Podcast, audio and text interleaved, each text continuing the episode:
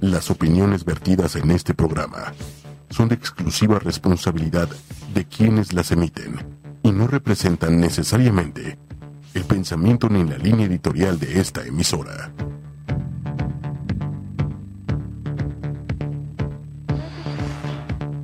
User is online.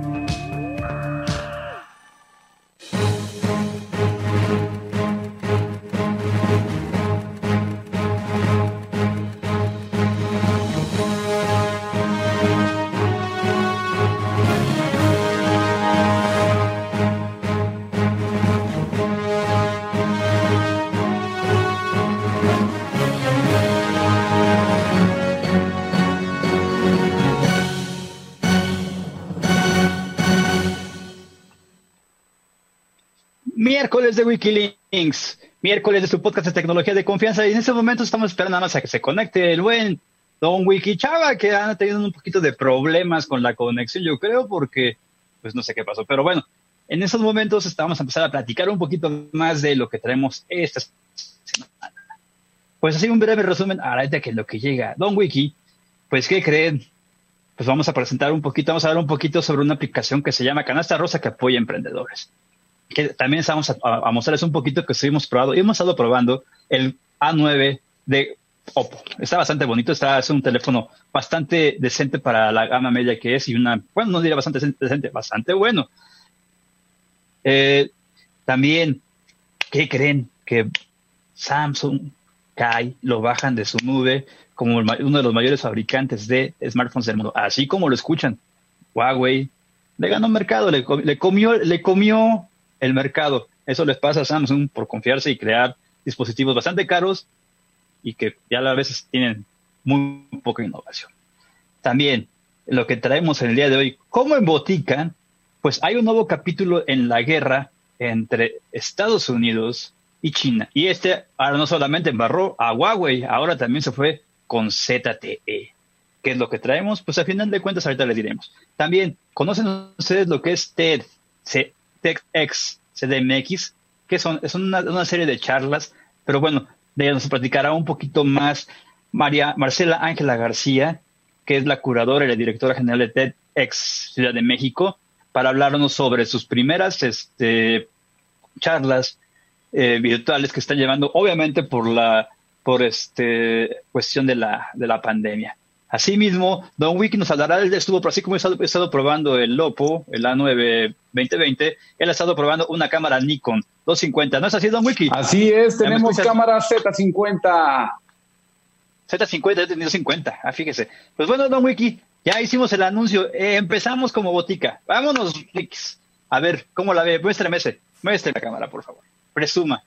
Pues ya ver, está, aquí está. ¿qué, qué, qué es lo que no, no, no, vamos con, la, vamos con las noticias primero. A ver, bueno, Canasta Rosa, una aplicación mexicana que apoya a emprendedores. Originalmente esta, esta empresa estuvo enfocada, como su nombre lo indica, rosa, al mercado este, femenino. Pero después se dieron cuenta que apoyar solamente a las, a las emprendedoras femeninas pues, sería discriminación y que no era tanto el mercado. Entonces decidieron lanzar su aplicación para iOS y Android. ¿Qué creen?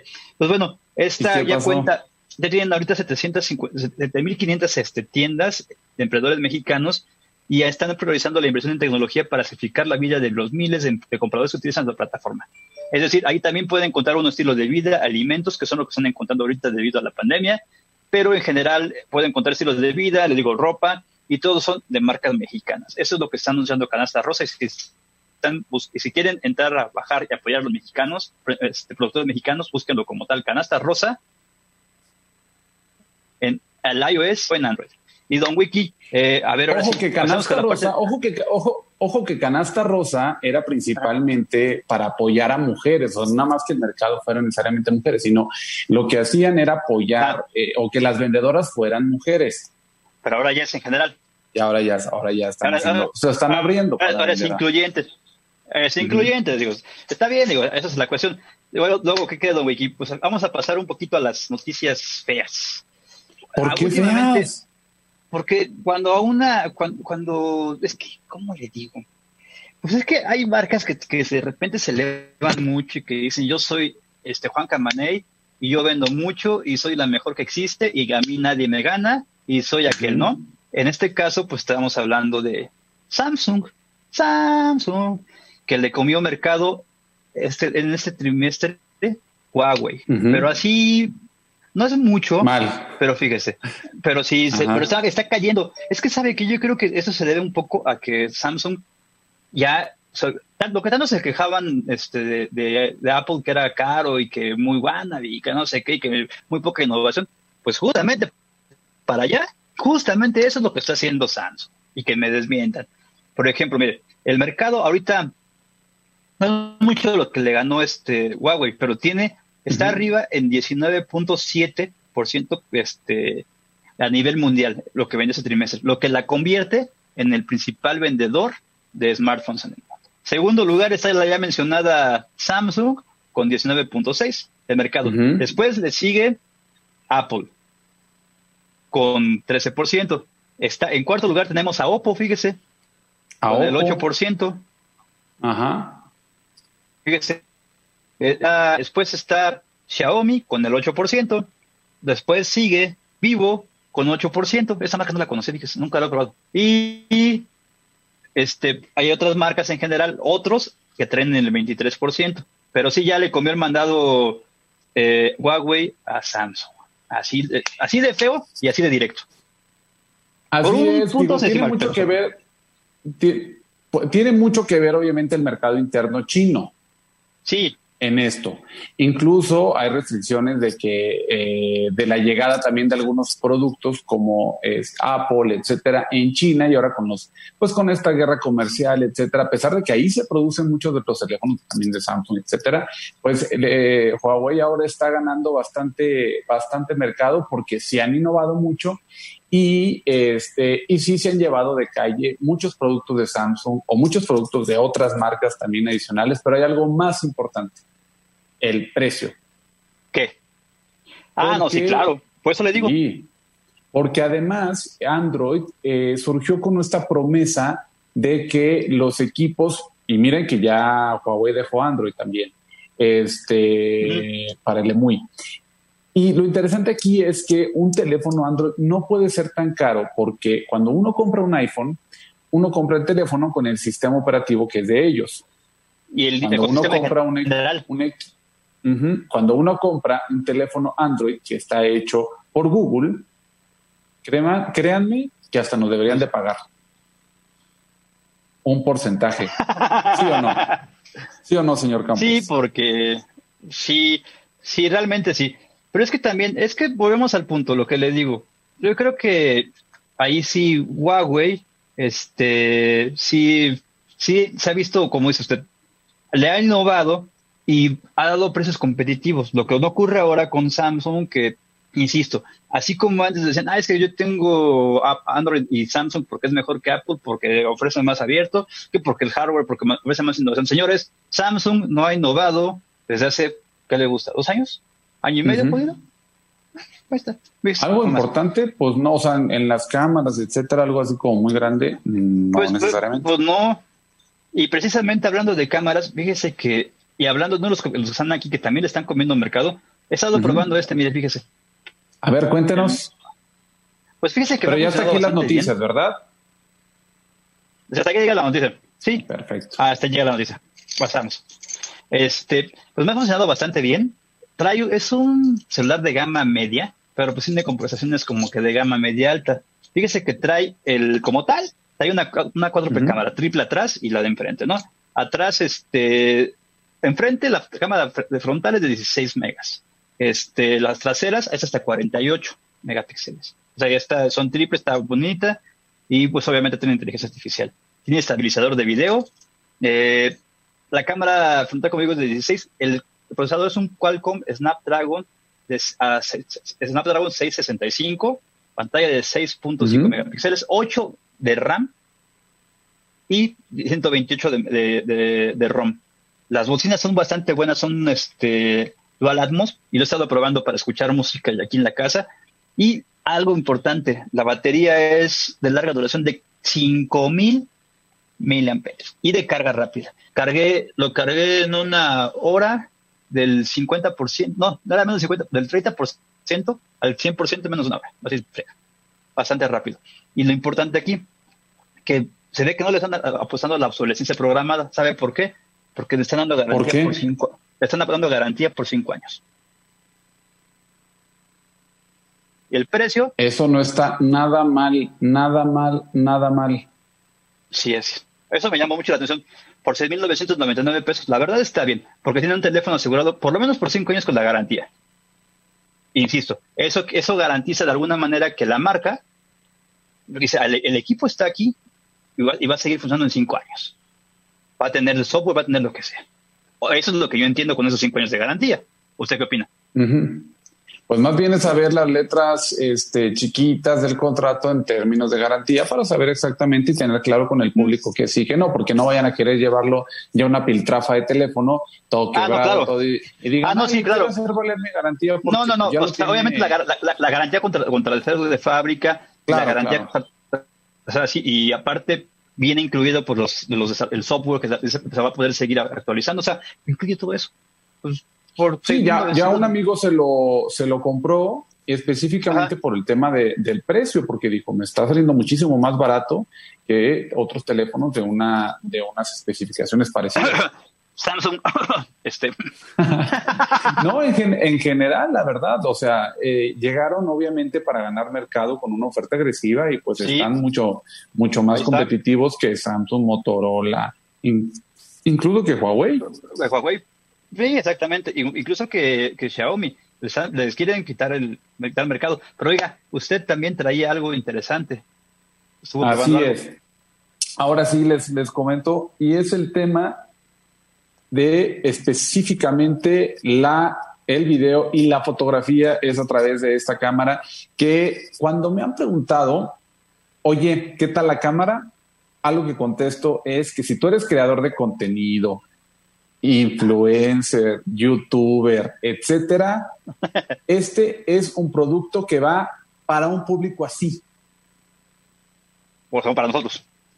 Ajá. Es, de entrada, esta es una, eh, Nikon tiene eh, pues muchísimos años en temas, eh, en, en, la fotografía, pero no solamente en la innovación por los cuerpos, sino también por los lentes a través de la marca Nikkor. Entonces, Tú la puedes comparar con otras cámaras y la verdad es que por tecnología y por calidad de imagen, eso es lo importante. Es más, es más, espérame tantito. A ver, a ver, a ver. Espérenme tantito. Espérenme tantito. A ver, Don Wiki, a ver. ¿Qué pasó? Se me fue Don Wiki, ¿dónde está? Don Wiki. A ver, se va con... A ver, vamos a creo que se va a conectar, no sé si se desconectó a propósito, no sé si se va a conectar desde la cámara para probarlo a través, no sé. A lo mejor está haciendo algún tipo de pruebas, pero si este hombre está haciendo algo así es porque seguramente tiene algo en mente. Pero bueno, volviendo al, tema. Sí, como, como dice Wiki, ese tipo de cámaras son enfocadas precisamente a un tipo de mercado. Ya, Wiki. Ya, estoy, ya estoy de regreso, ya estoy de regreso. perdimos la conexión satelital. Esto que tengo aquí ah, es una cámara Nikon de rollo. Ah, qué chulada. nada más. Esta es con la que yo trabajaba cuando estaba en época universitaria. Perdona. Pues Pero bueno, una de esas, una reflex. Esa es una reflex. Bueno, esta ya es mirrorless, es decir, tiene un cuerpo muchísimo más delgado. Aquí voy a quitar este de los lentes. Llegó con dos lentes Ahí está. Y esta, ven a más el tamaño.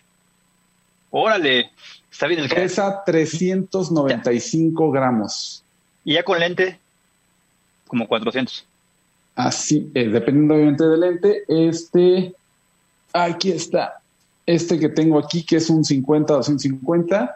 Este que tengo acá es un 50-16. Ya nada más, qué chulada. Bueno. Está chulada. ¿Qué es lo que está haciendo este tipo de cámaras en el mercado? Bueno, pues está con 20 eh, megapíxeles de resolución, pero sin embargo el sensor es un CMOS eh, que, que realmente está dejando una captación de luz y de colores que a mí la verdad me está sorprendiendo por las capacidades que tiene. Es un CMOS APS-C. Em, ¿Y qué más te puedo decir? Es muy silenciosa. Ajá si la vas a usar para video, creo que es lo mejor que puedes hacer porque además la pantallita de aquí la puedes, es abatible. ¿Qué tal? Órale. la puedes mover. ¿Y el, precio? ¿Y el precio?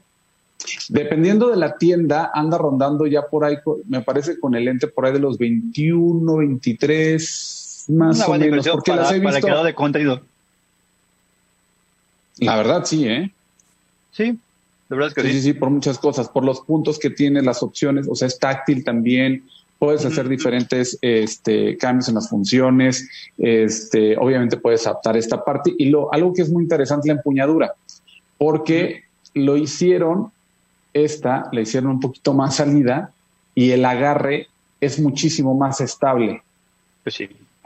que eso es algo que lo vas a notar cuando lo empieces a usar y a diferencia también de otras cámaras. Así que pues ahí está, un equipo más delgado, más sencillo, Y buen, y y, buen precio. este, ma- bueno, más ligero y con muy buena calidad. Oiga, Don Wiki, ¿usted, eh, cono- ¿usted conoce lo que es TEDx CDMX? Obviamente. Obviamente yo he dado dos pláticas TED. Podemos, le podemos platicar un poquito sobre lo que es este TED, porque tenemos aquí en el momento, en ese momento, a nuestra entrevistada. Pues disculpa un poquito la, dem- la demora. Tenemos a, a Marcela Ángela García, directora general y curadora oficial de TEDx Ciudad de México. ¿Cómo estás, Marcela? Hola, ¿qué tal? Buenas noches, ¿cómo estás? Bien, bien, Marcela. Aquí te saluda Adrián Campos y del otro lado está Don Wiki Chava. Aquí, Wiki, ¿qué tal, Marcela? Wiki, Adrián y a- saludos a toda la audiencia. Oye, este Marcelo, ¿nos puedes decir para la gente que no conoce qué es TED, no, qué, qué es y qué, y qué son las ventajas que tiene para la comunidad? Porque realmente es un proyecto comunitario. Absolutamente. Bueno, TED es un proyecto que lo que busca es difundir ideas que vale la pena difundir y que nace, bueno, ya tiene mucho, ya es, eh, ya está casi entrando a su cuarentena. Nació en el, en el mítico año de 1984, este, pero realmente a partir del año 2000 se vuelve más masivo y desde las, el surgimiento de YouTube eh, empieza a compartir sus, sus contenidos en línea y gratuitamente.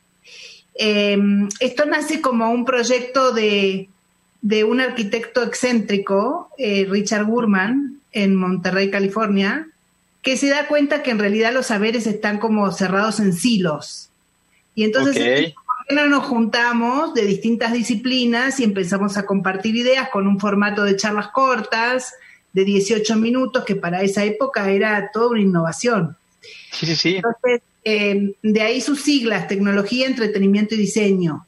Así nace, como con esa idea de romper ciertos hilos, ¿no?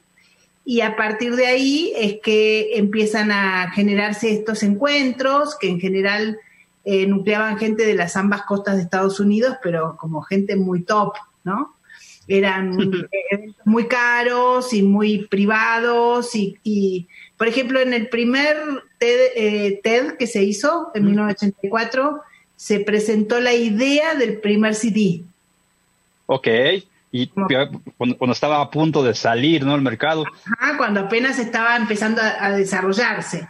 Entonces, bueno, digamos, ese es el espíritu de TED y eso también es lo que hace de TED una, una iniciativa tan prestigiosa, ¿no? Porque realmente reúne lo mejorcito, como está en la punta de, las, de, la, de la divulgación de las ideas. Y Wiki. está bueno lo que tú dices acerca de la comunidad, porque el, el proyecto TEDx eh, nace en el año 2009 y, básicamente lo que busca es difundir esta iniciativa alrededor del mundo.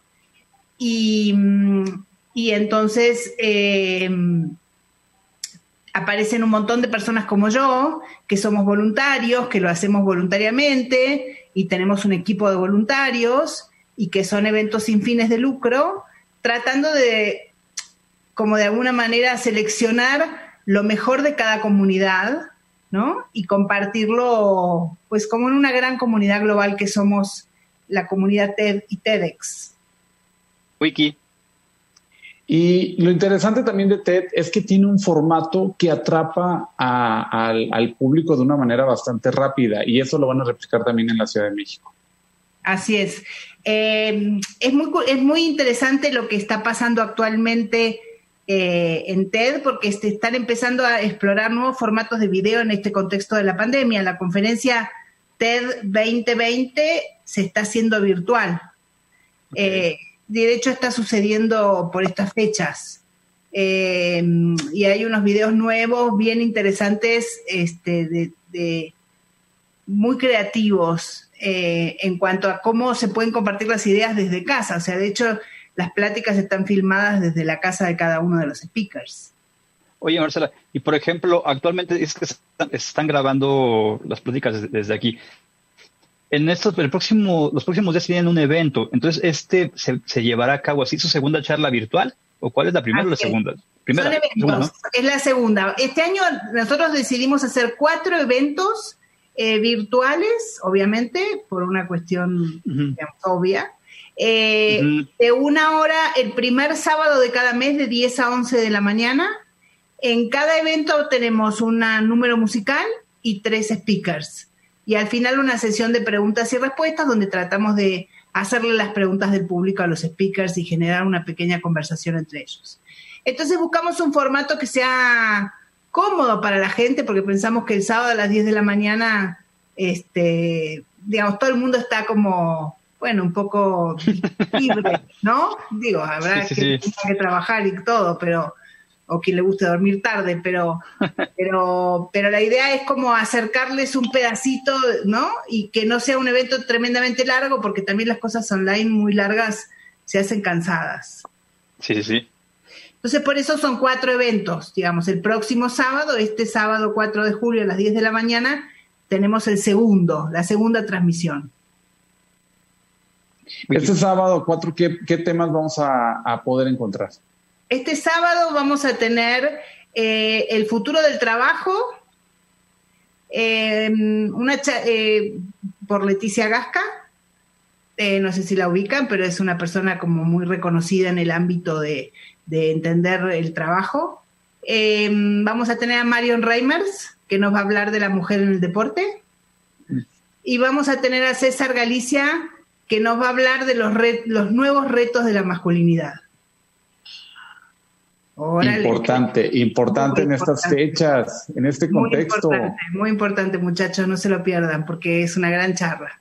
Y bueno, llevamos un mes trabajando con ellos, preparando los guiones, están muy padres. Ah. Cuéntame. Marcela, ¿y cómo, seleccionan a esas personas? Obviamente, pues debes de tener algo que decir, pero muchas ocasiones hay gente que no es tan reconocida como los que estamos mencionando, como Marión, como César. O sea, realmente hay gente, hay, hay jóvenes o emprendedores, por ejemplo, o creadores de contenido que pueden, pueden charlar, así como Don Wiki fue alguna vez este speaker. ¿Cómo lo seleccionan? En TEDx Guadalajara, ¿verdad? Así es. Sí, la estaba viendo hace un ratito. Eh, nosotros tenemos, normalmente en un evento normal, este, este año no es un evento normal, ¿no? Pero en un evento normal, yo llevo años haciendo TEDx Cuauhtémoc y este es el primer año que hago TEDx Ciudad de México. Por un lado tenemos a speakers que son, yo, los llamo los consagrados, que son personas que nosotros buscamos, ¿no? Y que, y que vemos que, o sea, aquellos que aceptan los preparamos y tenemos varias, varios requisitos. O sea, nosotros tenemos en general un ensayo un, un mes antes del evento, un ensayo general, cuando es un evento grande, y el que no está listo para el ensayo general no queda, aunque te hayamos dicho y lo que quieras. Si un mes antes no está buena tu charla, por tu bien y por el nuestro, te invitamos a seguir participando el año que viene, ¿no? Eh, esa es una vía. Y la otra vía es una audición abierta de speakers. Entonces, eh, la gente se candidatea, nosotros hacemos una selección, Hacemos un día de audiciones, en general tenemos chance de revisar a 20 personas más o menos, eh, pero este año eso no lo hemos hecho, porque, porque mm, o sea, no, un proceso de preparación de una buena charla de alguien que no tiene ninguna experiencia lleva más de un mes. Y este año no, no tenemos más de un mes. Y somos muy, muy clavados con la calidad del contenido, la preparación del speaker sí estamos, somos un poco, no sé cómo decir una palabra que no sea francesa. Eh, somos bastante exigentes en eso, ¿no? Porque nos interesa, nos interesa que la calidad del contenido sea muy, muy buena. Pues al final es todo una curaduría, que es lo que están esperando los eh, el público, pues de tener, encontrar que son ideas que de verdad valen la pena y pues de eso se trata.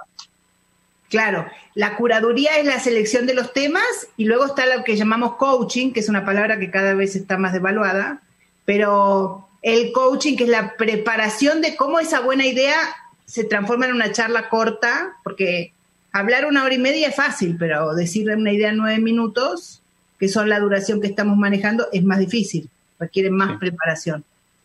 Así es. Pues bueno, te agradecemos tu tiempo, es, tenemos, tenemos que ir porque el tiempo es el mayor villano. Así eh, es. Nada más déjenme decir que eh, es importante que la gente se registre. Ah, Tenemos en nuestra página tedxciudaddemexico.org o en nuestras redes sociales, TEDx Ciudad de México es muy fácil de encontrar, TEDX ciudaddemexico.org o en nuestras redes TEDx Ciudad de México. Y en el, es importante que se registren porque nosotros le vamos mandando correos y esa misma mañana te mandamos un correo diciendo acuérdate, conéctate, ¿no? Entonces es un buen recordatorio. Perfecto. bueno, un gusto. Marcela, muchísimas gracias. No, por favor. Marcela, te agradecemos y bueno, estaremos conectando el sabadito para ver estos temas porque sí, como dice Don Wiki, son temas de actualidad y sobre todo son, pues recuerdo el mes, y sobre todo... A mí ya me gustaron los temas. Perfecto, sobre, todo, la charla, sobre todo la charla de César, por favor no se la pierdan, ¿eh? Perfecto. Pues bueno, nos despedimos. Estamos en contacto la próxima semana. Próxima semana aquí en Wikilinks. Don Wiki. Así es, muchísimas gracias a los que se conectaron, así como a aquellos que nos escuchan a través de las diferentes plataformas. Eh, muchísimas gracias también a nuestra casa, ocho y media ocho y media. Aquí nos puede que nos pueden encontrar en las redes sociales de ocho y media, ya sea en Facebook, nos encuentra como ocho y media oficial, igual en Twitter, eh, también en Instagram, también en, pues en todas, man.